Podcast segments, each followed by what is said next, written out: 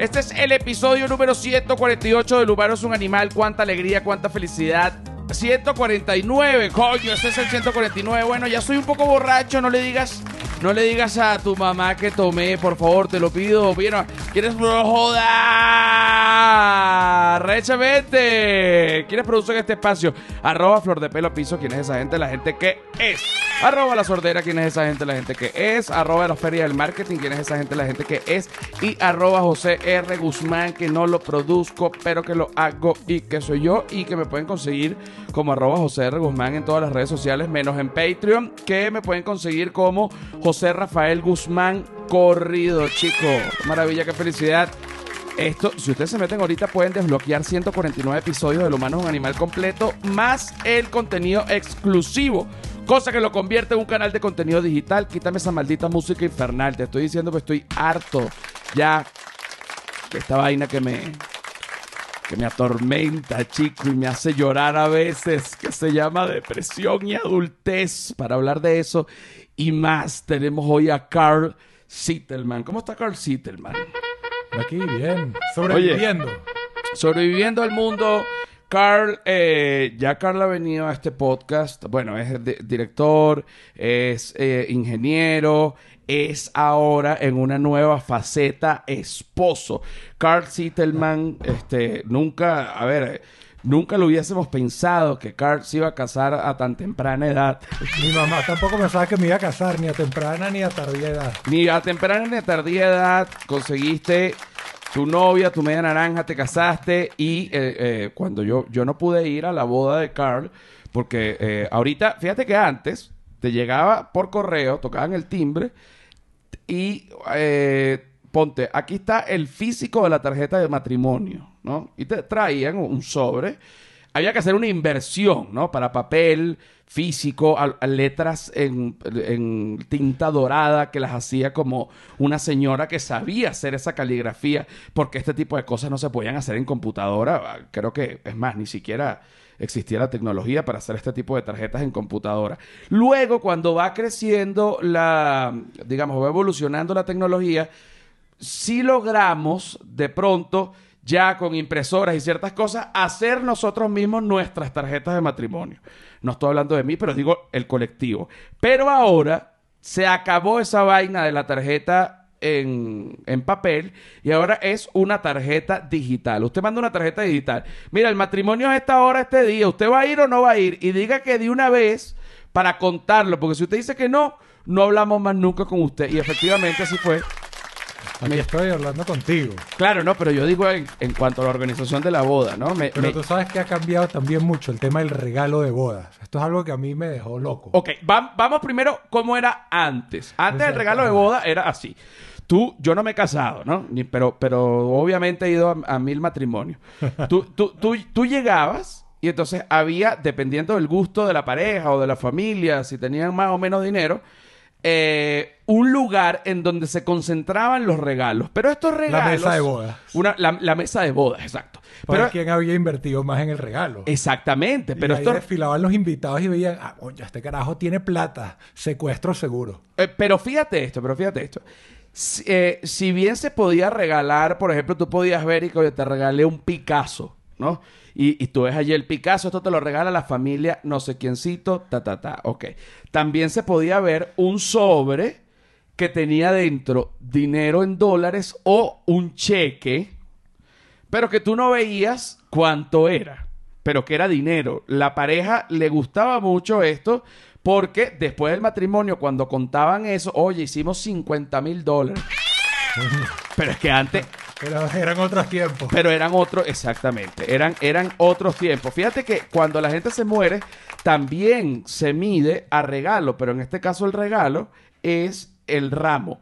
La familia no sé qué La corona, la corona. Ajá, la corona de flores. La familia García Guevara manda esta corona de flores porque nosotros queríamos mucho ese muerto y es una corona bien arrecha. La familia Sittelman, no joda, manda esta corona de flores alemanas porque quería más arrecho el muerto. Tú nunca has entrado a una floristería que sí, coño, está saliendo con una chama y ya quiere cerrar el trato. Ay, que bueno, vamos a comprarle unas flores Y empiezas a pasar y, y lo que hay son puras coronas y tú, ¿y qué mierda, pana? O sea, ya no, no, no sé si... Sí, porque... Si eh, quiero seguir adelante porque te saliste completamente de- de- del mood romántico, sexual. No, y- y- te viste de repente en un... ¿Sabes? Fíjate que las flores, las flores sirven, eh, o sea, tú llevas flores en dos ocasiones. O cuando se muere alguien o cuando quieras clavar la ñema. O sea, Así es. no, no hay otra. Pero te quería contar Bueno, cómo es, el, tú- cómo tú es el, relega- el regalo de bodas hoy en día. Porque eso es algo que yo nunca antes había visto. Ah, ah, pero espérate, te- eh, no terminé. Había como una, una esfera, ¿no? De, de- como un gran bowl de vidrio en donde entraban los sobres y el dinero y todo esto y los regalos que no eran en físico. Como un ciclón del dinero. Como un ciclón del dinero pequeñito. Pero de repente el sobre venía vacío o venía así con una, con una tarjeta de felicitación y más nada. Exacto, te quiero mucho, hijo, y así. Ahora, ¿cómo es ahorita que te acabas de casar hace nada? Bueno, eh, te voy a decir que hay una etapa intermedia, no hubo una etapa en donde se casaron mis amigos, que eso fue hace como 15 años. Ya a mí, a mí no me agarraron en ese momento, ya mis amigos están que por el segundo divorcio. Eh, eh, me gusta, me gusta que lo, que lo, que lo digas así porque es así. Vale La más- gente- va a llegar tarde que nunca. es mejor. El matrimonio no es una carrera de velocidad, No, es no, simplemente llegar al final. Eh, y lo, como dice la canción, lo, lo que hay es que saber llegar. Lo que hay es que saber llegar. Eh, siempre es importante llegar, eh, a menos que tengas 17 años y, Y- y no tengas plata, y si tienes que tratar de no llegar, al No. menos no llegar adentro. Exacto. No, yo- o, o si llegas, que tengas preservativo. Siempre es importante tener preservativo, incluso si eres un viejo de 85 años, porque puede quedar un espermatozoide vivo que preña esa carajita. No lo hagas, Julián. Contrólate y guarda ese huevo viejo. Ajá, ¿cómo es ahora? Te voy a Ajá, explicar. ajá, bueno, cuando se casaron mis amigos hace 15 años, eh, a ti te llegaba la invitación de boda impresa y adentro traían un, un papelito que tenía como el signo de dólar, el de libra, el de yenes. Que era lo que tú... Qué eh, bonito, pero ¿qué ah, yenes? ok, que lo que querías era Ajá, billete. exacto, sin decir y que, mire, o sea, si usted quiere regalar algo, bájese de la mula, sino que pasa el billete para acá. Eso era cuando todo el mundo se casaba en Caracas. eh, O sea, O con la invitación te llegaba un papelito. un papelito que tenía símbolos de monedas insinuando que lo que querías era dinero. Porque también podías hacer una lista de bodas en donde tú, eh, por ejemplo, tú podías hacer una, una lista de bodas en Sears, supongamos Sears O en Nini y Amalia. o Nini y Amalia. Nini y Amalia. Nini y Amalia. O- y yo dije Sears como si yo tuviese 75 años. Pero, pero Nini Amalia, que es una tienda de estas, tú haces una lista de bodas, mira, yo quiero esta ropa, quiero esta mesa, quiero esta, este bowl de plata, y toda esta vaina cuesta un billete. Así que si usted va a dar dinero, métalo en Nini Amalia, y al final Nini Amalia dice, efectivamente, hasta pasaste el monto. ¿Qué otra cosita te quieres llevar? Esto, y tú te lo Sí, llevas. Pero bueno, el tema es que la gente old school, o sea, estoy hablando de gente como mi mamá, te diría que regalar dinero es como, mal como de mal gusto, pues. Sí, porque es feo. Entonces, a menos que es mucho dinero. Pero normalmente dar poco dinero es, Es como que, bueno. Coño, mejor regálame aunque sea una parte de la vajilla, ¿no? Sí, sí, claro. Pero bueno, eh, yo soy más new school, yo soy, dame plata para poder cubrir los gastos de la boda. Y que no, yo te quiero regalar este bowl de no sé qué. O sea, ¿sabes Mira. Quiero cubrir, déjame cubrir los gastos de la boda y después veo que quiero para la casa. Lo que pasa es que la época en la que se casó tu mamá, que ya es dos generaciones, eh, dos generaciones con respecto a mí, creo, ¿no? Mi mamá es 45, o sea que ya sí, ella es Bueno, como, ta- estaba ya podría ser tu abuela. Estaba, estaba recién muertico Hitler, chico, cuando nació tu mamá. O sea, imagínate, estaba, todavía estaba caliente. Todavía estaba caliente. Bueno, en esa época, regalar dinero, obviamente, es de mal gusto. Porque era también otra época en donde, mm, digamos, la concepción del dinero era distinta. Pero ahora que la gente lo que quiere es billete, así como tú, que mira, lo que quiero es pagar los gastos de la boda, o sencillamente me quiero ir de luna de miel, o sencillamente, coño, necesito mudarme a un apartamento, lo que sea. La gente quiere billete y, y métase su jarrón por el culo. Yo lo lamento, tía. Puede ser muy bueno el, el jarrón chino de, de la dinastía Ming. Pero es que realmente yo lo que necesito es pagar la renta. Ajá, pero bueno, te cuento cómo es ahora en la era digital. Ahora en la era digital, o sea, yo le dije a mi prometida, yo lo que quiero es plata. Y ella dice, bueno, pero es que hay gente que tú no le puedes decir así de una. Y que bueno, pero te metían un papelito con el símbolo del dólar, el euro, el yen, no sé, la rupia. Pero hoy, hoy en día eso está mal. Hay gente que quiere la lista de boda. Que- sí, ¿Dónde sí. está la lista de boda? Ajá, pero, pero si no es muy imprudente, ¿qué edad tiene tu esposa? Eh, mi esposa tiene 33. Fíjate, me gusta, me gusta porque eso nos ubica, nos ubica, ¿no? Ajá. Que ella sabe un poco más de las nuevas concepciones De las matrimoniales, tendencias, de sí. las tendencias, de Sí, las tendencias. no. Más, más joven, ¿tú tienes qué edad? Yo tengo 46. Ok. Ya casi se me olvida. Tranquilo, mi vida, yo tengo 39, voy detrás de ti. No, no, no muy lejos. Que no duela, que no duela. Pero fíjate que ella tiene 33 y ella está más pendiente de las tendencias. Entonces ella te ha dicho que eso se ve feo. Ahora sí, como te digo, o sea, todo es cíclico. Eso antes se veía feo. Luego vino una época que era como mi época, aunque no me casé en esa época, donde tú deliberadamente pedías plata. Pero en esta nueva época, pues no está tan bien visto. Pero existe una solución. Ajá. Ya que mandas la, tú mandas la invitación digital, tú te abres una cuenta en una página que es como un Patreon, pero de lista de bodas. O sea, ellos, tienen una serie de productos que tú pones ahí y que nunca vas a recibir. Pero cada producto tiene un precio. O sea, hay que si una silla, no sé, Herman Miller, y tú dices, bueno, esta es para el tío que tiene que va a dar 500 dólares. Entonces, bueno, ponen la silla ahí y entonces esta silla la pueden pagar entre tres personas. Entonces, cada, ponen por ta- al final del día, cuando tú sales de tu boda, llamas a esta gente y le dices, ni siquiera los llamas, le escribes, lo haces todo a través de la página, esta es mi cuenta, ustedes me depositan todo lo que la gente dio y ellos te cobran un 10, do- de 10 a 12% de comisión por lo que, lo que, o sea, hacerte este, este servicio. Ok, ok. El fíjate. tío piensa que te regaló una silla Herman Miller. Tú lo que hiciste fue sacar la plata. Y cuando el tío aparece y que va, eh, coño, ¿dónde está la silla Herman Miller? No está la silla. Tú le dices, coño, la tuve que vender para pagar la boda. No jodas. Es que me parece genial porque, ¿qué pasa? Esta persona que está ofreciendo todo este poco de objetos ficticios que ni siquiera los tiene, sí. ¿entiendes? Simplemente fotos que saca de Google, para que tu tío se sienta en paz y no se sienta mal dándote dinero, esta persona está haciendo justamente eso, que tu tío esté en paz y que no se sienta mal dándote dinero, pero que igual te esté dando dinero y no esas sillas Herman Miller que realmente no paga la renta. Que ese, es ahí donde tú caes y te dices, la silla Herman Miller no paga la chévere, renta. chévere, si tu renta es como de 6 mil dólares, puedes tener una silla Herman Miller. Sí, claro. claro. Pero si tu renta es de 500 dólares, coño, normalmente prefieres los 500. Claro, ahora fíjate. Eso nos hace sentir a ti y a mí como unos príncipes de la clase media. Obviamente, pero te voy a decir algo. Yo no entendía el peo. Cuando a mí me explicaron cómo funcionaba esto, yo decía, pero eso es deshonesto. Alguien piensa que nos está regalando una silla o un florero horrible o un viaje a, no sé, a Taipei. Y resulta que en verdad nos estamos agarrando la plata. Es como que te, te estoy pidiendo la plata, pero indirectamente. Y alguien además nos quita el 10% por esa paja. Que yo decía, ¿pero por qué tenemos que dar 10%? Vamos a pedir la plata. Pon nada más la dirección. Pon tu dirección. Tu. Dos puntos. No, chico, dirección eso es muy vulgar. Eso es muy bu- eso es muy Marico, vulgar. Eso no se hace. Eso es No muy vulgar. con la gente que te pregunta dónde te deposito, le manda la cuenta de Cele.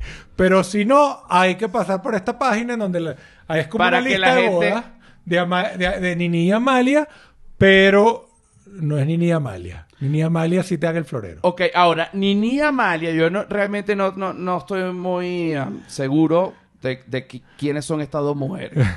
O sea, ni- Marico, eso, o sea, toda persona que se casaba en Caracas hasta hace 10 años, sabía quiénes eran Nini Amalia. marico, que me imagino de que una- de la Plaza Brión hacia el este, todo el mundo sabía lo que era Nini Amalia y había otra, ¿cómo se llamaba la otra? Eh, No lo, no, no lo tengo, no lo tengo muy claro, no lo tengo muy claro. Ah, Nini Amalia, efectivamente, es como, mm, sí, venden que sí, vajillas y cosas sí. para la nueva pareja eh, cifrina. cosas para una pareja que tiene todo resuelto. Ajá. Que tiene todo Claro. resuelto. Yo no necesito nada más que una vajilla para, in- para, para invitados. Exacto. Yo, pero ¿por qué la vajilla de invitados tiene que ser distinta de la vajilla que uno usa todos los días? Ahora, te voy a decir una cosa. Yo recuerdo que una vez fui a casa de una tía y a mí me impactó porque en mi casa nunca fueron así. Estaba la... ah, Bueno, había una... En mi casa había una vajilla especial obviamente, una vajilla con todos los juguetes que trae, este, por, por lo general puede ser plata, oro, o- bueno, pero que trae platico, platote, platón, platequio, platazo, platique, pletín. O sea, todos los platicos y todas las platillas y todos los platilletes y tenorcito, tenedorcete, tenedorzón. O sea, todas las cositas para comerse el caracol. O sea, todo ese poco huevonada. Esa vajilla especial estaba guardada en una vitrina, que no recuerdo ahorita, creo que se llama el Ceibó. Exactamente. Seibó, correcto. Que el Ceibó es el Mi lugar. abuela tenía un Seibó. Claro, es el lugar para guardar la vajilla en donde además se exhibe la vajilla. Entonces esta vaina es casi un adorno. Pero luego está la vajilla de diario, que es una vajilla, bueno, la, la vajilla de diario es, es bonita, pero no es tan potente como la, la- como la vajilla especial, ¿no? Así era en mi casa. Pero mi tía tenía la vajilla poderosa, la vajilla de diario, y tenía una vajilla de tercera, digamos, este, de, de- de un estatus más bajo para su servidumbre. O sea, échale bola, échale bola, échale bola, que ella decía, no, para el señor del jardín y para la señora que limpia y para la que plancha, no sé qué. Este, esta es la vajilla de ellos para no mezclar. Y, Y- y- y hay una cosa muy loca que es que, o sea, la, en, casa, en casa de mis abuelos, la señora de servicio siempre bebía de un vaso de mermelada. O sea, un vaso de mermelada de eso que después tú lo transformabas en un vaso porque ya todo el mundo usaba vasos de mermelada. Pero ella no usaba el vaso común y corriente que ni siquiera era un vaso muy exquisito. Ella siempre usaba el vaso de mermelada. Yo decía, ¿por qué esta señora usa un vaso de mermelada y no agarra un vaso como cualquier otro? Y yo escondí un día el vaso de mermelada. Y no, no, que use los vasos de todo el mundo. El vaso de mermelada volvió a aparecer. Siempre volvía el vaso de mermelada. Y dije, pero ¿cuál es la insistencia? Es como... que hay como una jerarquía que es imposible de romper. Antes, huevón, existía toda esta jerarquía, pero también dependiendo de la, de la casa y de la familia de la que tú viniese. Como mi familia venía del llano, por el lado de mi mamá y por el lado de mi papá venía de, eh, ¿cómo se llama esto? Anzuategui, de, un niño de costa oriental. Digamos que, y además habían sido mamás abandonadas, ambas mamás habían pasado trabajo para criar a sus hijos, nada de abundancia, entonces no había como este tema de, de pronto y que no, que vamos a separar las vajillas. Cuando, en mi casa jamás se separó una vajilla, pero, pero tal vez, pienso yo, que eh, o tu abuela le dijo, y tú no lo sabes, pero mi abuela también era una coño madre, eh, era buena abuela, pero las abuelas tienen, este, tú sabes que las abuelas son racistas como de nacimiento y, y- y no hay manera, yo, yo cuando, cuando Mi dijeron... abuela, mi abuela O sea, no era racista, pero tenía cosas como que, mira, no sé quiéncito acaba de estar ahora por allá por Baltimore y tal, y le gustó mucho. Y, y, y, y tu abuela decía como que, coño, bueno, pero es que a mí me han dicho que ya hay mucho negro. Claro, entonces la- las abuelas tienen Wow. siempre, las, las Sí, abuela, puede ser, pero... tienen el gen. O sea, mi abuela decía que yo no tengo nada en contra de los negros. Mira, yo he sido maestra y, y, y a, y a todos les he dado clases por igual. Pero eso sí te digo, eso sí te digo de verdad. Coño, uno cuando se va a casar, uno tiene no solo que ver a la persona, sino para arriba, porque a veces uno ve a los abuelos y eso es una samurera. Imagínate tú. Pero tú sabes que mi abuelo usaba mucho una palabra que a mí me encanta, que es la mafafa. ve- a- haciendo alusión a... Haciendo alusión a cualquier tipo de droga. O sea, Ok. la mafafa va desde la ganja hasta el hasta crack. El, hasta el- así, bueno, hasta el periquito, y hasta el periquito medicinal. Bueno, ¡ay, mafafa! Bueno, maricos, qué rico. Bueno, ¿y qué decía tu tío? Bueno, mi abuela, mi abuela siempre decía, cualquier chamo que estuviese como, o sea, un poco perdido en la vida, la es que, le- es que se le mete la mafafa. Ese le mete la mafafa. El hijo de la vecina, el tipo casi que, bueno, tiene como 30 años y no se ha casado, no, es que eso seguro le mete la mafafa. Bueno, Mi espérate. abuela, que es la mafafa. Y yo en algún momento asumí que la mafafa era la marihuana, o sea, un poco por asociación, mafafa, marihuana. Pero después no, la mafafa es y que, no, el, el, el, el carajo de, el, el de la Tosa de Mar, que es como una casa de unos inmigrantes españoles también, y que ese le mete la mafafa. El de la tosa de Marico. mar. Además, tu abuela, El de la tosa de mar le mete a la mafafa. Y que maneras cultas de decir, eres un marihuanero. El de la tosa de mar le mete a la mafafa. Pero después, marico, un día lo sacaron que si esposado y tal, bichi que marico, no, no, e- no era marihuanero, en verdad, sí le metía el crack, pues, y el carajo tenía Tu que abuela. si amigos en la avenida Fuerzas Armadas. Tu abuela. Que coño, la mafafa no es solo... Abuela, ¿qué es la mafafa? No es solo marihuana, hay otras vainas más duras ahí en el rango de la mafafa. Tu abuela tenía la razón. Mi abuela tenía, que no tiene nada que ver con drogas, pero sí con racismo. Cada vez que había un desorden en algún lado. Oye, a mí no me gustó eso, profesora. Un desorden, eso parecía una merienda de negros. Yo decía, coño, vale, por el amor de Dios. Chica, te estoy, te estoy hablando de una señora que fue maestra, ¿no? Este, de- de- del, Partido Nacional Socialista Venezolano, ¿no? Mira, vamos con la segunda parte del episodio número 149 de Lo humano es un animal. Cuánta alegría, cuánta felicidad. Mucha, maricos, mucha.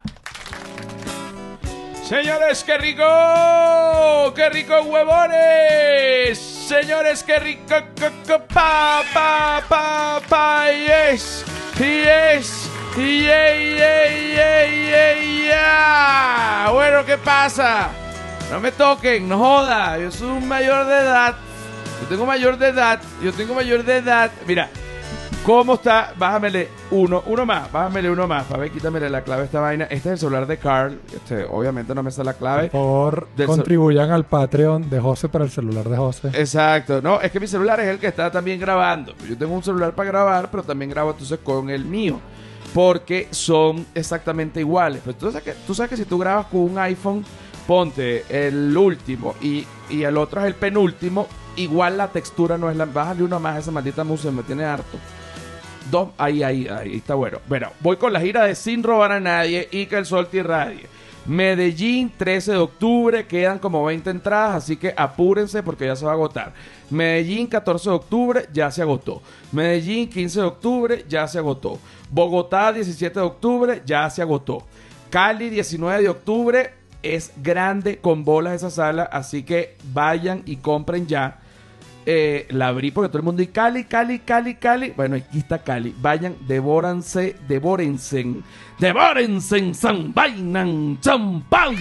Mira, Cali es el 19 de octubre. Berlín, coño, voy a estar en Berlín, cabrón, no joda, qué gozadera. 28 de noviembre, voy a estar tres días en Berlín, lo advierto. Quiero conocer todo, todo, todo lo que pueda. Barcelona, 30 de noviembre. Madrid, 1 de diciembre. Cómo amo, cómo gozo con Madrid. Valencia, 3 de diciembre. Málaga, 9 de diciembre. Tenerife, 12 de diciembre. A Coruña, 15 de diciembre. Madeira, 18 de diciembre. Y Lisboa, 20 de diciembre. Vamos, vamos. Además de eso, suscríbete en mi canal de YouTube. Canal de YouTube, dale like, dale like, suscríbete. Mira, Esa maldita música. Sigo aquí con Carl, ¿no? Sigo aquí con Carl. Eh, a mí me, a mí me encanta eh, Carl como persona, no solo porque sea mi amigo, sino porque él es una persona muy culta. Y ahorita estábamos discutiendo sobre el, el grado de, de cultura y de estirpe familiar de la que él proviene, ¿no? A diferencia de mí, que soy, que soy, si yo fuese un perro, si nosotros fuésemos un perro, perros, evidentemente Carl sería como un golden, este, con pedigree, y yo sería como un pug, ¿no? Un poco así, un poco así. Entonces, Carl me dice, claro que no, pero tú estás exagerando. Claro, claro, o sea, o sea, no estoy exagerando, creo que te estás quedando corto. Yo sería más bien como un pastor alemán, Es, es cierto. pero de los años 30, o sea, de los es, que eran es más cierto, grandes. es cierto, es Porque cierto. ahora los pastores alemanes son como chiquitos. No, coño, entonces yo, Antes eran más grandes. yo soy como, más bien como un boxer mezclado. No, como un boxer mezclado por los cachetes para abajo. Es que, ah, porque también, ¿no? Porque también es que, ok. Entonces Carl me dice, oye, pero no sé, no estoy tan seguro. Yo le digo, pero ¿cómo no? Si tú sabes lo que es un Chateaubriand. Porque la gente, discúlpame, Carl me echa un cuento a mí, me, me, ponme un piano, ponme un piano, porque quiero que esta historia sea ambientada en la Caracas del el año 93. 90. Esta, de la Caracas del año 90. La, la Caracas del Y- año y- 90. Y, precisamente en la estancia. Te puedes buscar el te- búscame el tema de la estancia. Ah, Vamos a buscar el tema de la estancia primero. Ajá, porque Este, esto ocurrió en la estancia. Exacto. Y, Ah, En la estancia aprendí yo lo que era un Chateaubriand. Uh, ajá.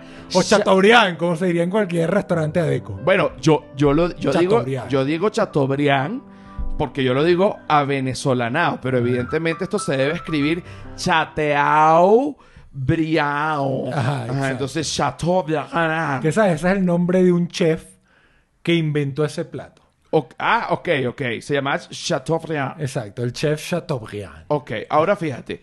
Eh, este restaurante en Caracas, para la gente que no es venezolana, eh, en algún momento, yo no sé, yo creo que fue a mediados de los 80, le hicieron un single. Un jingle. Un, es un jingle, ¿no? Porque un single es otra cosa, exacto. Yo dije, coño, eh, menos mal, menos mal. Menos mal que estás aquí. Menos mal Menos que mal que soy más culto, soy un pastor alemán más Sí. culto que tú. Chateaubriand, yo soy Chateaubriand y un single, no joda. Porque ¿qué es lo que es un single? Una sola canción. Bueno, pero un jingle, un jingle, ok. Ese jingle no es como sería un jingle actual, que tendría como mm, sonidos electrónicos y mucho teclado, alguna cosa, qué sé yo. Esto no. Un jingle como si fuese un bolero histórico. Lo tienes allí, por favor, vamos a ponerlo para que todo el mundo lo disfrute. Me gusta mucho el canto y las flores y saborear buena comida en la estancia. Me gusta mucho ese lugar. En restaurantes no hay más allá. Solo en la estancia encontrarás el buen sabor del restaurante. Coño, qué vaina tan maravillosa. Lo puede, imagínate, imagínate que estamos, vale, vale tres, vale tres.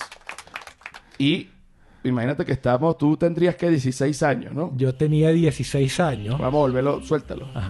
Suéltalo, suéltalo otra vez, pero lo quiero volver a cantar. Me recordó a mi niñez. Mi familia no era tan lucrada, ¿eh? Para estar yendo mucho a la estancia. No se podía ir mucho a la Marico, Me estancia. gusta mucho el canto y las flores y saborear buena comida en la estancia. Me gusta mucho ese lugar. En restaurantes no hay más allá. Solo en la estancia encontrarás el buen sabor del restaurante. Ran, ran. Coño, chico, qué maravilla. Ahora, dentro de este ambiente, pues vamos a ponerlo una vez más para que la gente termine de entrar. No. Ponlo, sí, sí, sí, sí. La gente no ha entrado, la gente no ha entrado. Póngalo, por favor.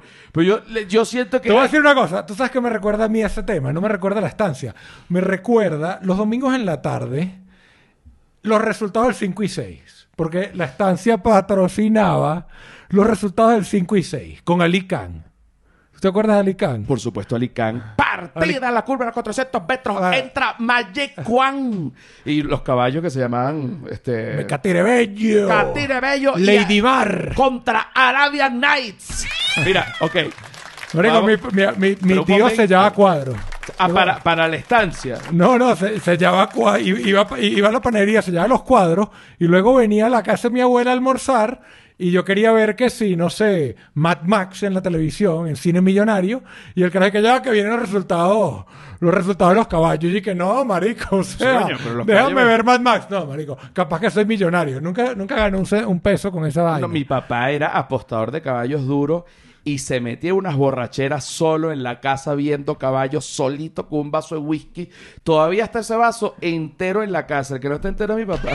Pero bueno, eh, cuando mi tío rompía el cuadro ponían el tema de la estancia. Vamos a la poner- estancia, ajá, pa- patrocinaba pa' entrar, los pa' resultados del 5 y 6. Para entrar. Súbele dos. Me gusta mucho el canto y las flores y saborear buena comida en la estancia. Me gusta mucho ese lugar. En restaurantes no hay más allá. Solo en la estancia encontrarás el buen sabor del restaurante. Ran, ran. La estancia ha podido con el chavismo. Ahí está, está en pie. Bueno, está en pie y ya de hecho grandes chavistas han comido en la estancia también. O sea que la estancia es para la historia de Venezuela más allá de, de lo político. Ahora, quiero que me cuentes, quiero que me cuentes la historia que me contaste sobre el Chateaubriand y el compadre de tu mamá. El compadre, conocido como el compadre, el compadre Aguilar. El compadre Aguilar, además recordemos, porque este, este cuento nace de un momento un poco triste, un poco no, bastante triste, porque muere el papá de Carl. Tú tenías qué edad? 13 años. Ok, a partir de aquí, ¿qué pasa? Bueno, eh, cuando muere mi papá, o sea, mi padrino Aguilar, Ajá. él era, eh, él era de Ciudad Bolívar y él era un, o sea, un gerente de, de Sidor. Ajá. Y en Sidor eh, siempre le regalaban estos libros y que el hierro, la forjación del hierro, eh, Sí. la, la bauxita, no sé qué. Y, y él siempre que ahijado venía a la casa a visitarme una vez al año, se tomaba unos whisky con mi papá. Ahijado, aquí te trae un regalo. Era esa, era esa gente que ya tenía, ta- ya, ya tenía la Sí. garganta así. Cascosa, la, gar- Ajá, la, la- sí. la voz cascosa. Garganta, garganta de whisky. Que, y que ay, no, ya, que te trae un libro que te va a encantar. Tenía que si nueve años y que el hierro. El bicho agarraba el libro que le habían regalado y me lo dedicaba. Y yo, para mi ahijado, Para le bebé yo el hierro de la bolsita. Entonces, bueno, Que a mí eh, las carajitas me excitan. Ah, bueno, ya. Mi papá muere en el año 88 y, y bueno, o sea, Aguilar aparece dos años después de la muerte de mi papá. Y que, coño, Sitterman se murió, qué bola esta vaina. Ah, porque eh, Aguilar le decía a tu papá Sittelman. Exacto, Sitterman, ¿Tu Sitterman. papá hablaba con acento?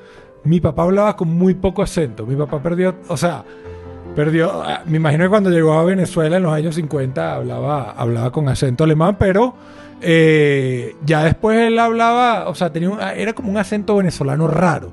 Los alemanes no son como los italianos, que los italianos nunca aprenden a hablar español de verdad. Y Sí, te siguen no. hablando, 50 años después de vivir en Caracas, te siguen hablando en italiano y ni qué. Pero como uno lo... Pero, eh, bueno, lo- estuviese hablando español y te miras raro, pero no me entiendes. El papá del esposo de mi abuela, que bueno, es el que yo considero mi abuelo, porque mi verdadero abuelo abandonó a mi abuela y, yo, y se murió y no supe más nunca. Este, el, ese señor, eh, mi abuelo le decía, pero ¿por qué no aprendes a hablar español? ¿Para qué puedo aprender a hablar español si me entiende? Que le entienden. Entonces él de, ok, le sabía culo. Questo non è mi idioma per tutto il, tutti mondi. non Ah, entiende. que todo el mundo le entiende y listo, ok. Yo tengo un cuento, yo tengo, sabes que el, pa- el papá de un amigo mío en la universidad era italiano. Y otro pana, los papás tenían una, una finca en Valles del Tuy. Ajá. Entonces el pana de la finca y yo fuimos a casa del italiano y el italiano le dice al pana de la finca Alfonso, eh, tú que tus padres tienen una finca, yo tengo eh, la planta e se me ha stato muriendo tutti la planta. Entonces que tú, to- todas las plantas, pero que, que, que le he echado y la abone, te ha muerto tutti la planta. Pero, ¿y la- ¿qué abono le echó? Y que, no, no abono, la abone, la abone las llaves. Entonces, ¿qué coño? Le echó jabón las llaves, por supuesto, se Ah, murieron. claro. le- eh, no, que tienes que echarle abono. Y entonces el jabón, ¿no? Y le echó el jabón las Jabón llaves. las llaves le echó. Coño, vale, para que tú veas los problemas del idioma. Ok, ahora, ese fue, digamos, de español a italiano. Ahorita vamos de español al francés. El Chateaubriand. El Chateaubriand. Ajá, tu papá murió. Ajá, mi papá murió y entonces Aguilar aparece dos años después y vino a mi casa a visitarme, me trajo otro libro de Sidor. Que no ibas a leer. Que es que además, además en- a estas alturas este hombre ya tenía como 80 años. ok, ok. Entonces ya estaba retirado hace 30 años y todavía tenía libros de Sidor. Y yo dije, marico, o sea, este carajo estaba haciendo su biblioteca para poder traerme un regalo todavía 30 años después de retirado. Pero bueno, eh, el tipo, pues bueno, él, él era de buen tomar, ¿no? Y entonces él llega a mi casa y que, comadre, coño, tírame un whiskycito. Entonces nada, y hablando paja, poniéndonos al, poniéndonos al día, coño, ¿cómo murió Reinhardt? No sé qué. Entonces, bueno, eh, se tomó como cuatro o cinco whisky. ¿Cómo murió? Tu papá se llamaba Reinhardt. Reinhardt. Reinaldo en Venezuela, porque o sea, su nombre nadie lo podía pronunciar, ni mis abuelos maternos podían pronunciarse nombre. Reinhardt Sittelman. Ajá. Verga, qué delicia. Entonces, bueno, eh, Reinaldo, eh, como le decía a casi todo el mundo, eh, se murió de un aneurisma abdominal. Pero bueno, ya otro día entramos en los temas Eh, médicos. temas médicos, sí. Eh, resulta que eh, Aguilar, después de bajarse los cinco whisky, fuimos a comer a la estancia, porque mi mamá vive ahí en Chacao, diagonal a la estancia. Ajá. Vamos a comer a la estancia, compadre. Mi mamá decía, coño, no me quiero poner a, po- a cocinar un domingo, vamos aquí, comemos una carne o eso. Cuando llegamos a la estancia estaba full. Tienen que esperar mínimo 40 minutos.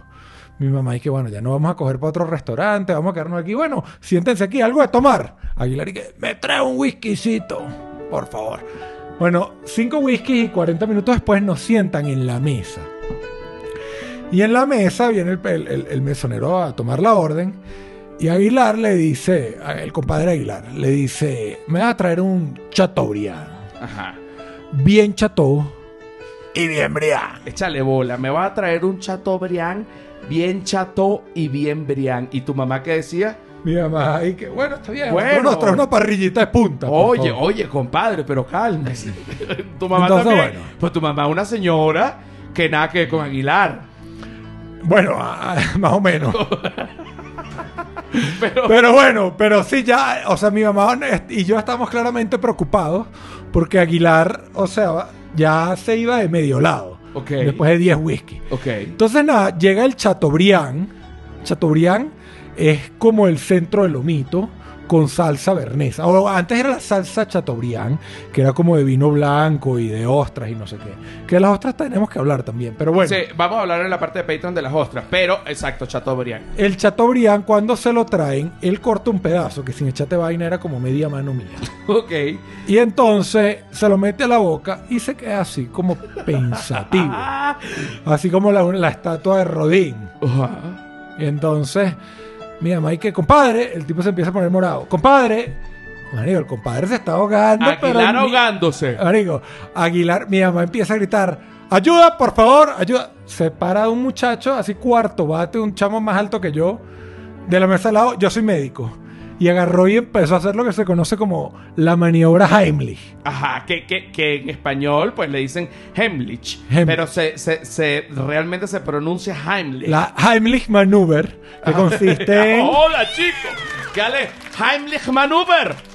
Que consiste en jalar el diafragma para arriba para que la gente que está ahogando bote lo que tiene ahí. Que haga atravesado. efecto de émbolo y entonces escupa pues la, la presión. Entonces, bueno, pero no estaba funcionando tan bien. Entonces el médico ha dicho, vamos a quitarle la ropa. Entonces han empezado a desnudar pero- al compadre pero en medio de Aguilar- la estancia. Aguilar hacía ruidos. No, Aguilar estaba en un estado de animación suspendida. Verga, qué O cabilla, sea, qué cabilla. A- Aguilar ya O sea- estaba. Yo ya dije, Marico, este viejo se nos murió la estancia. o sea, pero- pero Yo no- tenía 15 años y dije, Claro, pero uno se imagina que cuando uno se ahoga, uno de repente que... ¡Oh! ¡Oh! Nada, ni un ruido. no, Marico, está así. Ah, como que... Ido, está, estaba listo. Ya, listo. Entonces, bueno, eh, el compadre Aguilar lo estaban jamaqueando, entonces empezaron a quitar la ropa. Yo estaba ahí parado al lado. Y entonces yo, yo le estaba como esperando que me pidiera ayuda. El médico, el médico lo que hizo fue empezar a pasarme la ropa del viejo, los pantalones. Bueno, el viejo lo dejaron en interiores, Ahí en la estancia. en medio de la estancia, restaurante lleno, la gente comiéndose, no sé, ¿sabes? Una parrillita, una, parri- una parrillita de chinchurria y, y- y con un viejo. Viejo en desnudo al lado. ajá. Y luego, ¿qué hacen? Logran... Entonces, él llama a los mesoneros y que ayúdenme a voltear. Lo agarraron por las patas y lo empezaron a sacudir. Hasta que escupió el trozo de Chateaubriand. Y no sé si era el Chateau o el Briand. Ajá, pero respiró, respiró Pero duro. ahí respiró de una. Y lo sentaron en una silla. ¿Y qué dijo? Decía algo. No, el viejo no decía nada. Mi amigo, compadre, compadre. Ahí empezó a respirar el médico y que no, ya está respirando. El médico dice, coño, tiene una pequeña hemorragia en el ojo. No sé si es que lo golpeamos en medio de la sacudida o que tuvo un pequeño ACV por la, por la asfixia. Entonces, mejor que, mejor que lo lleven a la clínica pa- para que, coño, le hagan un chequeo. En ese momento el compadre Aguilar despierta. ok. Ah, porque estaba como catatónico. Está catatónico Ok. todavía. Compadre, que vamos para la clínica, compadre, y que ahí el compadre, para la clínica. No, yo me voy a para el barquero. A mí me están espe- esperando unos amigos allá. O sea, se fue Marico, de- se montó en el Fairlane y se fue para el barquero. Y llamó al barquero. Y que, mira, ya, ponme ahí a tu mamá, que tu mamá es con una, con mi comadre es una gallina, que me iba allá para la clínica, no sé por qué. No, o sea, él chocó, casi se muere. Y en vez de irse para la clínica, se fue a otro restaurante que se llama El Barquero a echarse más whisky. Arrechísimo, ya murió a Aguilar. comerse una paella. Creo que sí, porque la última que supe fue hace como 10 años. Supongo que se le agotaron los libros de Sidor y el bicho ya le dio como vergüenza ir sin un regalo para la casa. Coño, pobre Aguilar, pero una leyenda de los restaurantes de carne en, Ven- en Venezuela, la leyenda del Chateaubriand. ese Chateaubriand. Aguilar, mira, Bien vamos, chato y bien Brian. vamos, eh, vamos ahorita a la parte de Patreon. Eh, a, a- a todo el que le haya gustado toda esta vaina que oyeron, usted se, le va a dar like y se va a suscribir.